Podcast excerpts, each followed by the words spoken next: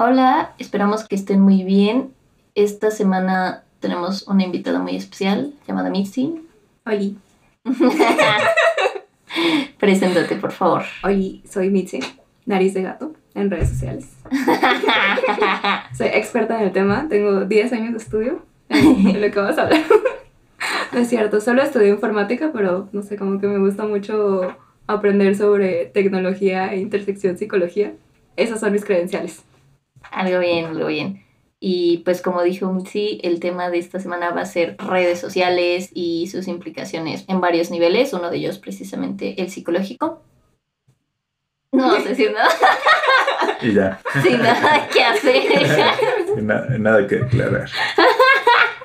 Está bien. Entonces, sin nada más que agregar, comencemos. Va. No vamos a decir yo soy Dani, yo soy Josué. Ah, sí, sí. Yo soy Dani Yo soy Josué. Y yo soy Mitzi. Y es. Estamos al equipo uno. Vamos a exponer de la célula. ya. Y esto es La, juguería. Ay, está muy padrito, por cierto. Pues, Lo disfruto. sí. A bailar. Modo baile. Baile improvisado. Pásale, pásale. Tenemos los temas más jugosos. y les exprimimos hasta la última gota. La juguería. Para empezar, queríamos hablar sobre un fenómeno psicológico que nos parece latente en todas las redes sociales, que es el condicionamiento clásico. Este se ejemplificó con experimentos en animales, donde a cierta acción arbitraria se le daba un estímulo positivo o un estímulo negativo. Por ejemplo, tener una rata en una caja con dos palancas y en una palanca al jalarla obtenía comida, la otra al jalarla obtenía un choque eléctrico y entonces se reforzaba obviamente la acción que llevaba a una consecuencia positiva.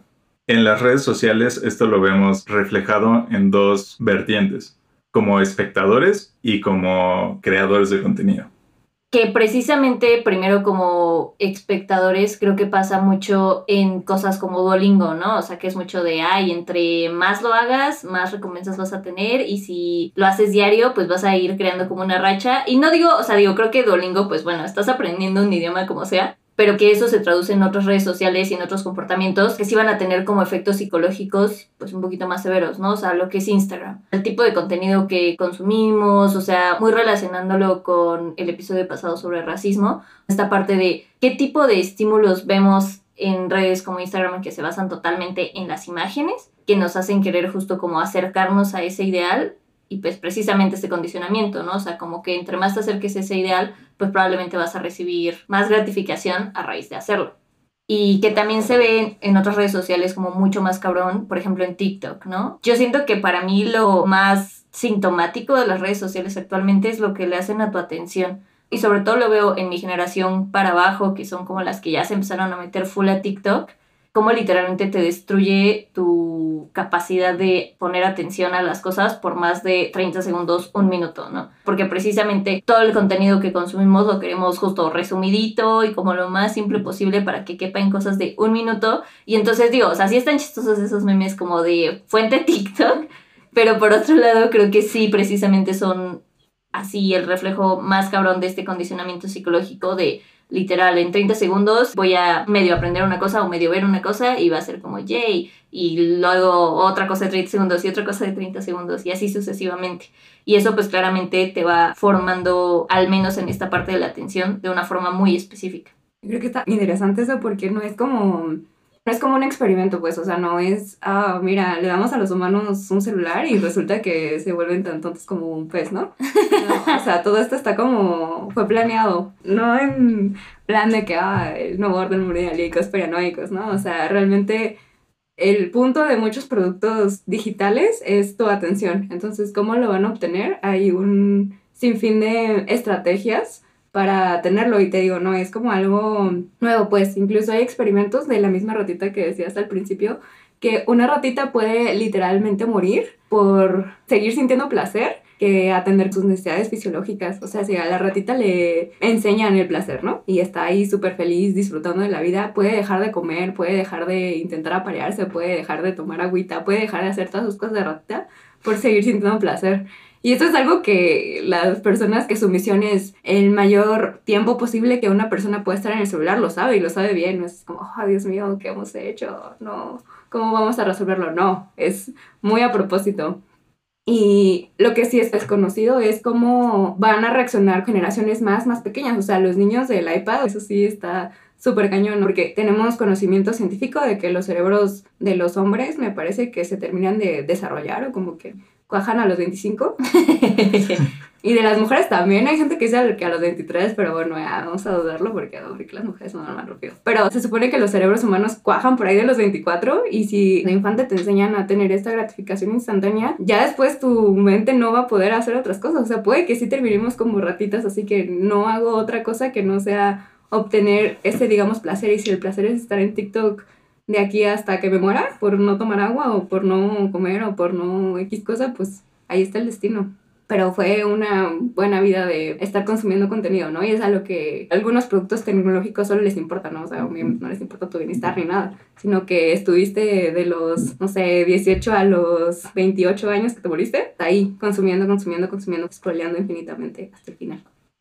Y siento que ahí lo percibimos también en los creadores de contenido, el buscar esta interacción, ¿no? Y más likes y más likes, y cómo literalmente pueden perder precisamente perspectiva de qué otras cosas son importantes en la vida y solamente enfocarse en crear contenido, ¿no? Hace poco vi una historia de un señor que se divorcia de su esposa porque justamente ya lo único que le importaba era que todo fuera estético porque tenía un Instagram que se se basaba en tener una vida estética. Y, pero y, cuando se convirtió en un problema fue precisamente cuando tuvieron una hija y ya no la dejaba vivir su infancia porque no, pues te va a ensuciar la ropa, ¿no? Este juguete no va con la estética de la casa, entonces no puede estar en la casa. Cosas así más radicales. y esta pareja se llamaba Kim Kardashian Pero a mí neta eso sí me parece muy impresionante. O sea, y perdón por lo que voy a decir porque sé que tal vez es algo medio agravioso.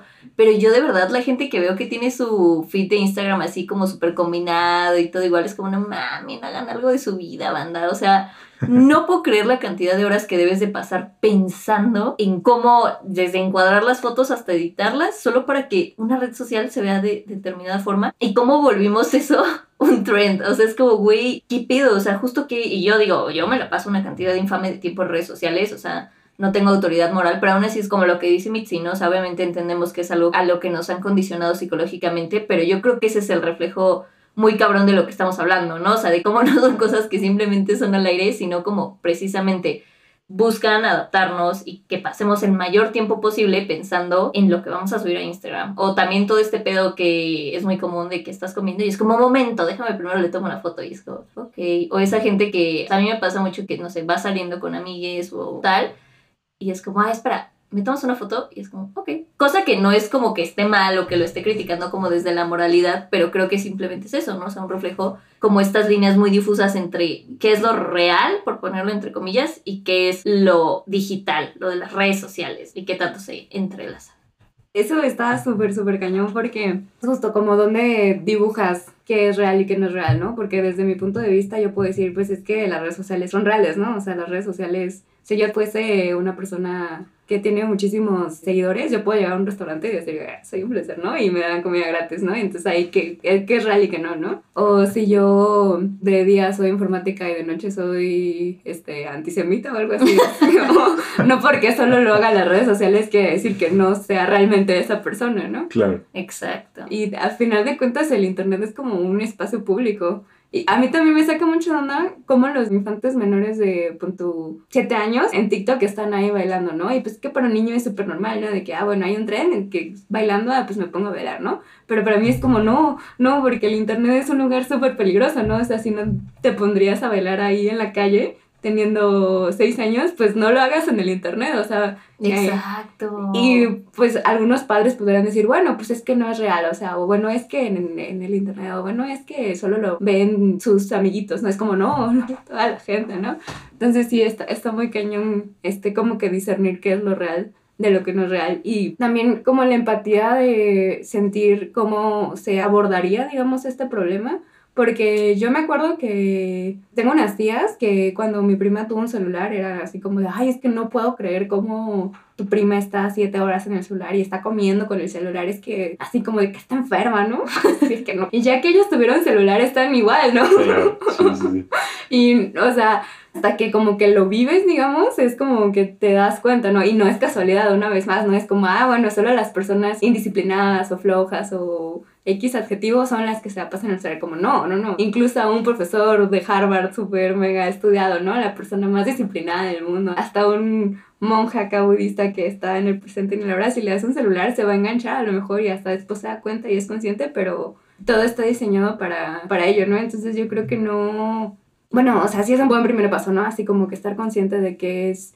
No tanto que es real y que no, porque yo creo que ambos son reales, ¿no? Bueno, que es significativo y que no, ¿no? A lo mejor sí voy a hacer enojar a mis amigos porque estoy ahí tomándole fotos a mi comida o le voy a prohibir a mi hija vivir su infancia porque todo tiene que ser instagramiable. Pues ahí no, si hay una diferencia, bueno, esto es significativo, esto no, entonces esto lo voy a dejar de hacer. Pero sí tiene que haber un paso más allá como de la conciencia de, oh, Sí. esto.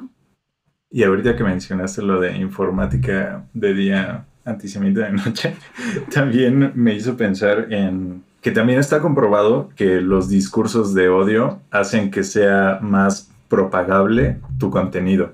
Es decir, si tus posts les das un contexto de 10 cosas que hace este popstar que son deleznables, entonces todos los fans se van a súper enganchar con ese contenido, lo van a compartir criticándolo y tu engagement puede subir considerablemente. Y pienso justamente en el efecto que eso tiene tanto para los espectadores que están constantemente bombardeados por estos artículos contextualizados como de odio, como los creadores de contenido, porque como dices, incluso si lo haces solo por generar engagement, al final termina siendo el marco a través del cual tienes que ver el mundo, ¿no? Y se va quedando en ti como persona y por eso tenemos a influencers que también hacen contenido controversial porque es lo que genera engagement y al final también terminan siendo personas deleznables. ¿no? que precisamente siento que tiene un doble efecto este pedo del discurso de en internet, ¿no? La gente que se va a identificar y va a decir a huevo ese discurso de me late, y la gente que al contrario, ¿no? O sea, va a intentar decir como de no, oye, eso está mal por cual y cual. Que eso es como el efecto Chumel Torres, ¿no? O sea, entender por qué Chumel Torres es tan famoso y tiene tantísimo engagement. O sea, porque a mí lo que luego yo, o sea, yo me lo paso en Twitter, literal, Twitter es mi vida. Y precisamente algo que sucede muy, muy seguido es que a mi inicio de Twitter llegan mucha gente como citando los tweets de Chumel, pero para decir por qué están mal. Y yo lo único que pienso es como, güey, o sea, el pedo de eso es que al final del día sigue siendo más difusión. O sea, buena Sí. o mala, o sea, como dirían por ahí, no hay publicidad mala. Entonces, o sea, eso, o sea, ¿qué tal? Tú no sabes si alguno de tus seguidores solo por sentir algo es una persona o racista o clasista o homofóbica o lo que sea, aunque tú no manejes esos discursos. Y entonces tú al darle difusión a eso que está diciendo Chumel Torres, pues puedes incluso que alguien lo encuentre y diga, ah, esto me latió, con esto me identifico. Y creo que precisamente no nos alcanzamos a dar cuenta que esta gente no lo está haciendo para discutir, no lo está haciendo para realmente, digamos, crear un diálogo al respecto, sino porque precisamente lo que acabas de decir, eso genera engagement, eso genera retweets y likes, así sean mentadas de madre o así sean cosas como de, yeah, Chumel Torres tiene toda la razón. O sea, al final del día les va a dar seguidores, alcance, lo que sea. Y hay como dos temas, ¿no? Uno como lo social, ¿no? De ah, este, qué repercusiones tiene en- a nivel comunidad, ¿no? En lo micro, que haya como este spotlight a los discursos de odio. Y otro que podría ser como, ah, es que así es el algoritmo, ¿no? O sea, el objetivo de las aplicaciones o los productos digitales no es, ah, vamos a ver qué conversaciones nutritivas y propositivas y bla, bla, bla sacamos, ¿no? Es como que te engancha, ¿no? Si resulta que la comunidad de Twitter se engancha con estarse enojando y pelearse con gente, pues más este, polémicas vamos a soltar, sí. ¿no? Sí. Y, y no tiene que ser así como en lo macro, ¿no? De, ah, sí, bueno, vamos a incitar estas discusiones para mover tantito más la balanza hacia un partido político, ¿no? Por decir así, o sea, puede ser incluso más inmediato porque hay cuentas que, o sea, no sé, Espinosa Paz fans, ¿no? Y se la pasa diciendo que Espinosa Paz es lo mejor y no sé qué, ¿no? Y luego va a ir a, con los fans de un artista similar, pero en competencia, a decir como Espinosa Paz es lo mejor y todos los demás Claro. son los estúpidos, ¿no? Entonces va, Claro, claro. va así a crecer y resulta que al rato esa Espinosa Paz es lo mejor se convierte en, en globos y artesanía San Miguel, ¿no? O sea, nada más lo estaban inflando para que luego se la vendieran a un negocio local y, y ya, o sea, como con seguidores reales, ¿no? Orgánicos, así, ¿no? Entonces son muchas cosas, ¿no? O sea, tanto lo inmediato, lo micro, pequeñito, que las intenciones pueden ser tan así de, ah, pues lo quería para vendérselo a alguien y que sea su cuenta de su negocio, hasta más grandes, ¿no? De, ah, este, Twitter está dándole foro a este tipo de discusiones porque a alguien le conviene que la balanza se mueva tantito para allá, ¿no? Y cómo eso, pues, repercute, ¿no? O sea, que los productos digitales puedan moldear las opiniones en algo tan importante como los gobiernos o la democracia o la manera en la que percibes a otros seres humanos o ciudadanos o como quieras decirle, pues está cañón. Y precisamente como dices, o sea, para dejar de estar en esta dicotomía entre lo real y lo digital, lo que pasó en las elecciones de Trump, ¿no? Que precisamente toda esta información de Twitter sobre literalmente las opiniones políticas de la gente los usaban para ir moldeando su campaña, ¿no? O sea, es decir, como... Y eso me da mucha risa porque justo hay un video de Trump diciendo como yo podría dispararle a alguien en medio de Times Square y no perdería ningún seguidor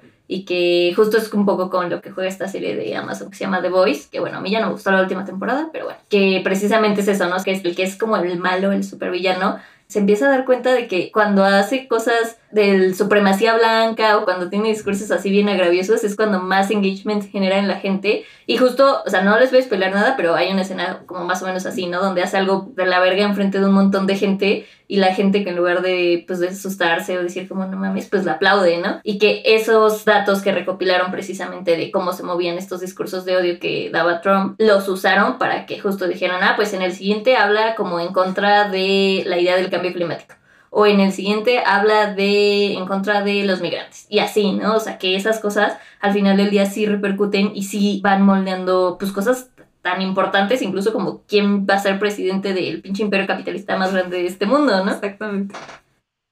Y en relación con todo este trip de cómo se mueven los discursos de odio, creo que también es importante hablar de las burbujas de resonancia en el Internet.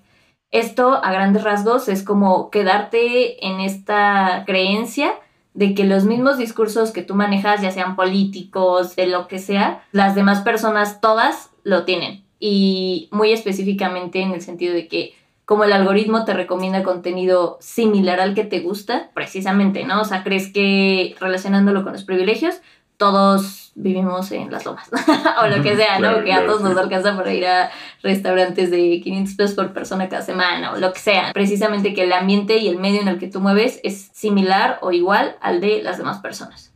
Sí, justamente las cámaras de resonancia se me hacen como peligrosas porque tú como persona que, ah, no sé, tiene una agenda, digamos, positiva, ¿no? Crees que el mundo ya es suficientemente positivo y resulta que el mundo está en llamas, ¿no? O persona Sí, que sí. es activista en el cambio climático, crees que todos tus conocidos ya están como preocupados o haciendo cosas, ¿no? Y resulta que Inglaterra está a 40 grados, ¿no? Y todo está en llamas, entonces como, pero ¿cómo? ¿Por qué no? O sea, cómo eso afecta también no solo digamos en lo social, sino también en lo personal, ¿no? Así como que puedes estar viviendo en diferentes realidades al mismo tiempo, ¿no? Es como, ¿por qué cuando salgo a la calle el mundo no coincide con el mundo que yo veo y interactúo, no sé, ocho horas al día, ¿no? Y también como que los sentimientos que puede desencadenar esto, porque justamente los seres humanos somos muy buenos para adaptarnos a, nuestro ambiente, pero no somos muy buenos para conciliar diferentes ambientes, ¿no? Al mismo tiempo, ¿no? Está como en contra de cosas de la naturaleza humana muy digamos, este, primitivas, ¿no? O sea, ¿cómo puedes conciliar el hecho de que el mundo esté en llamas y el que tu mundo digital, que pues también es, digamos, real o estás ahí interactuando con él constantemente, es el mundo ideal? Y cómo vives, ¿no? Al respecto, no sé cómo, ¿qué hago? Me hago más este, radical, ¿no? Para tener impacto en mi vida física. Y esta radicalidad no va a afectar a mi vida virtual, ¿no? O sea, que mis amigos digan, no, wow, wow, wow, ya tranquilo, ¿no? No estoy viendo que todos aquí estamos bien y que tú te pongas en ese plan. Pero sí, peligroso, por decirlo menos. Y pienso que precisamente todos y todas somos víctimas, ¿no? Porque a mí me pasa mucho, por ejemplo, con el discurso de la no monogamia, que yo soy como de, ah, sí, viva esto. Y luego salgo con conocidos o amigues que es como sus parejas se siguen enojando si se dan besos de tres, ¿no? Y es como, ah, ahí hay un choque raro, pero es como dices, porque yo estoy viviendo en este discurso como muy bonito de internet donde ya todos somos no monógamos y de repente es como, Nel, no es cierto y justo es como ir conciliando estas diferencias. Y que no solo no es cierto, sino siento que en ocasiones es totalmente opuesto, ¿no? O sea, como que tú estás en el porcentaje menor que ya comparte cierta ideología o cierto contexto y aunque estés en el porcentaje menor, las redes sociales justo tienen ese potencial de hacerte creer que así es como es el mundo. Y que también es peligroso en el sentido de que también es explotable, que también es algo que se vio en las elecciones de Trump, ¿no? Que justamente como los grupos están tan segmentados, puedes enfocarte en las partes de tu campaña política que resuenan con cada grupo, a pesar de que no reflejen la ideología que te mueve o escondan otras partes de tu propuesta política, pero sabes que ese es el hook para ese grupo. Y como son redes sociales, precisamente ya están listos para que les publicites eso en específico a ese grupo sin ningún problema con que haya un traslape con otro grupo.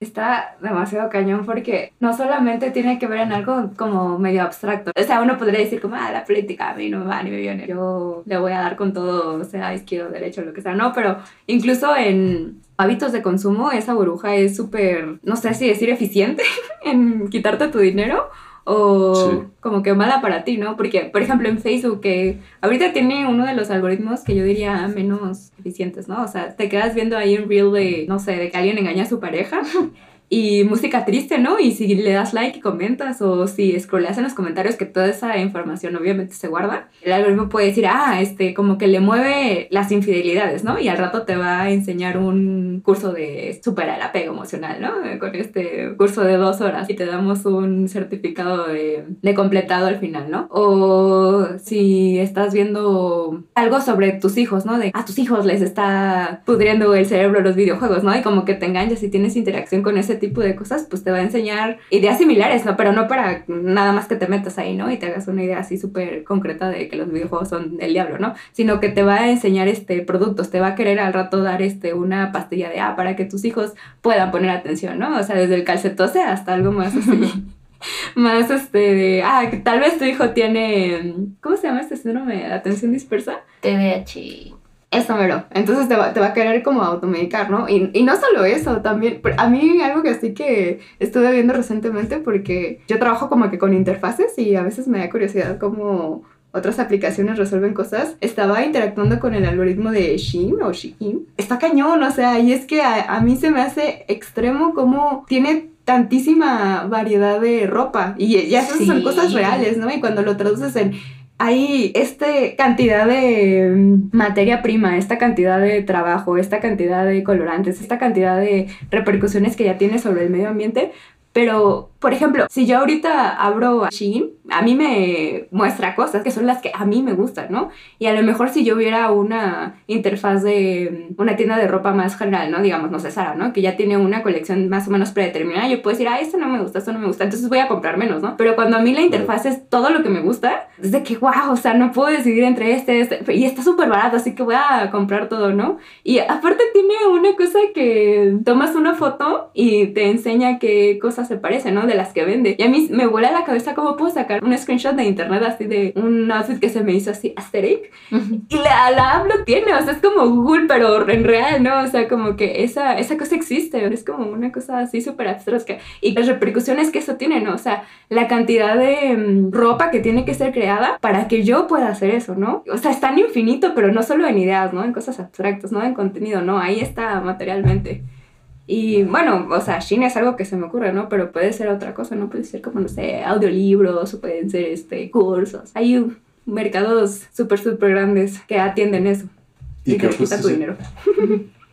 Y que justo siento que es peligroso también en el sentido de, como decías, estos cursos por ejemplo, los de coaching o de autoayuda y tal, porque sabemos que esos son cursos que operan básicamente como sectas y que buscan a grupos vulnerables de personas y que justamente lo que hacen las redes sociales es conectar a estas personas con vulnerabilidades emocionales que son blancos susceptibles con estos grupos abusivos, ¿no? Que justamente son muy enfocados en explotar a esa clase de personas sin ninguna clase de consideración moral por lo que están haciendo, ¿no? Porque para ellos es concretaste esa venta y pues obviamente te toca también tu comisión y ya no te preocupa justamente ese daño que estás haciendo. Y se estructura, como decía Mitzi, ¿no? Como todo un sistema que no es que sean teorías conspiranoicas, sino como precisamente es útil para el capital y para seguir generando dinero. Por ejemplo, mucho esto de cómo se viste la gente que se hace dos, tres famosillos en TikTok y como justo también en Instagram hay toda esta gente, o sea, hay como todo este trend, sobre todo creo que de mi generación para abajo, que bueno, como contexto yo tengo 23 años, de que justo hay mucho esta gente que se viste como ya saben acá bien estérico, bien ya dos mileros o cosas así. Y justo como después te metes precisamente a Shein y es como, güey, ya tiene como todo este set de distintas prendas que ya se adoptan mucho a lo que justo la gente está usando en TikTok y lo que está usando en Instagram y precisamente del tipo de cosas que tú consumes. Entonces como estas burbujas de resonancia precisamente se van a materializar en algo eventualmente y que no solamente se van a quedar en justo, no sé, pienso que el mundo es woke o lo que sea. Otra cosa que se me hace, no preocupante, sino interesante, es que estamos progresando mucho en tecnologías para que cada vez le borremos más la raya a lo que es real, a lo que es digital, ¿no? O a lo que es significativo, de lo que no es significativo. Porque hay gente que puede decir como, no sé, ¿qué significa la familia para ti? Y hay gente que es como, pues nada, ¿no? O así, así como hay gente que dice como, ¿qué significan los lábaros patrios? Nada. Pues así vamos a llegar a un punto, ¿no? Que mm, podemos sentir como más afecto, aprecio, que sea más significativo los productos digitales, porque ya neta no podemos como que distinguir, ¿no? Y pues, o sea, como, como decimos que está bien y que está mal, ¿no? Es decir, si tienes una familia súper tóxica, abusiva, y la patria no significa nada para ti, pues, o sea, tú decides darle como que valor a algunas cosas. Y hay una inteligencia artificial que ahorita está como súper de moda en Facebook, que es el DALI Mini, que tú le pones ahí, no sé, mm. capibara comiendo una manzana y ya te pone ahí un capibara, ¿no? Pero pues ese nada más es una versión chiquita de lo que realmente como humanos podemos hacer, porque hay, hay una inteligencia artificial de Google, que es el DALI 2, o creo que hay una nueva que se llama Imagen que seguramente stands for alguna, así como los chicos del barrio que dice como operación zorro, ¿no? Y cada, letra es algo, pero se lee como imagen que le puedes poner este, no sé, en gato con lentes en una patineta y te da una imagen hiperrealista, así que tú puedes jurar que es un gato en una patineta. Y combinándolo con los avances que hemos tenido en procesamiento del lenguaje natural, que es básicamente la interacción, digamos, humano-máquina. O sea, así como le podemos decir a Alexa, hazme esto y te responde, que ahorita todavía suena medio mecánico, ¿no? Y puedes saber que Alexa es una bocina, ¿no? Bueno, aunque realmente es una, digamos, un producto, una inteligencia, ¿no? O sea, al rato, neta, no tarda en suceder que vas a tener el no sé, una imagen de una persona que te parezca súper, súper, súper atractiva, ¿no? Así neta, un sueño hecho realidad, que tenga absolutamente todo lo que tú deseas, así como estas cajas de resonancia que te muestran justamente las cosas para que te quedes cinco horas viendo ropa o cinco horas viendo TikToks, te va a poner la imagen de persona que tú crees perfecta y aparte te va a hablar y te va a decir, oh, sí, te quiero tanto. O bueno, no, no te va a decir eso, ¿no? Pero te va a decir justo, ¿no? O sea, así como las recomendaciones de Facebook, ah, estás pasando por un mal momento en el trabajo, ah, pues este, mira, este, yo te puedo dar estas recomendaciones, ¿no? Y todo teniendo un motor de inteligencia de recomendaciones súper cañonas, ¿no? Entonces va a llegar un punto en el que de verdad no vas a poder apagarlo porque se va a sentir como si estuvieses matando a tu mejor amigo o tu mejor amiga o tu persona más significativa. Y pues bueno, ya fallamos todos. Pero pues es algo que tenemos que estar conscientes, ¿no? O sea, yo no voy a decir está bien o está mal, pero pues es algo con lo que vamos a tener que lidiar y ya cada uno va a tener que decir si le parece adecuado o no. Ahí le dejo esa pregunta a sus radioescuchas. Para pensar, señores. Pues con eso estaría buenísimo pasar a las recomendaciones. Porque yo apenas ayer justamente vi una película que iba de eso, que se llama El hombre perfecto. Está en la Cineteca y también en algunas salas de arte de Cinépolis Y de Cinemex. y de Cinemex. Aunque no vayan a Cinemex, porque es de Grupo México. Es que no me gustan las palomitas de Cinemex, una disculpa, no estoy actualizada en qué sucede con Cinemex. Y este, pero la película es muy, muy buena y es literalmente la discusión que acabas de proponer, la, la refleja exactamente, así es exactamente de lo que va la película. Es una mujer testeando una inteligencia artificial que fue diseñada para ella. Y no lo puedo apagar. Ya, ya verán, ya verán de qué se trata el resto. Yo quiero recomendar un documental de Netflix que se llama El dilema de las redes sociales. Que, o sea, siento que igual tómenlo con un grano de sal, porque pues también hay gente que, o sea, de que entrevistan a gente que es como dueño de las redes sociales más grandes del mundo. Entonces, como que pues también dicen, o sea, a pesar de que es bastante crítico hacia las redes sociales, pues aún así, pues no sé, es un discurso medio extraño. Pero pues como todo, ¿no? O sea, no se trata de verlo y casarte con él, sino como verlo y ver qué ideas te resuenan y qué ideas como que son criticables y tal. Yo quiero recomendar la película de Her, que igual creo que se relaciona con ambas cosas. Y también ese documental es buenísimo. Yo creo que es como obligado. Pero sobre todo Her. También está bonito. Pues con eso hemos llegado al final del capítulo. Muchas gracias a todos y todas los y las que nos escuchan. Y pues esperemos que les guste y tenerlos aquí para el siguiente episodio. Les recordamos que en Twitter estamos como Juguería Podcast. Y en Facebook e Instagram como La Juguería Podcast. Y también gracias a Mitzi. Uh, yay. Síganme en mis redes sociales. no, no es cierto. es una incógnita. Que no me siga. Lo dijiste al principio. Pero no, no lo van a encontrar así. Porque es como, se escribe como nombre de hijo de Elon Musk y Grimes. Ah, X33, 93, 43. Sí, No, se lo van a encontrar. Va, va, va. Si quieren estudiar a Mitzi, advertencia de que va a ser duro.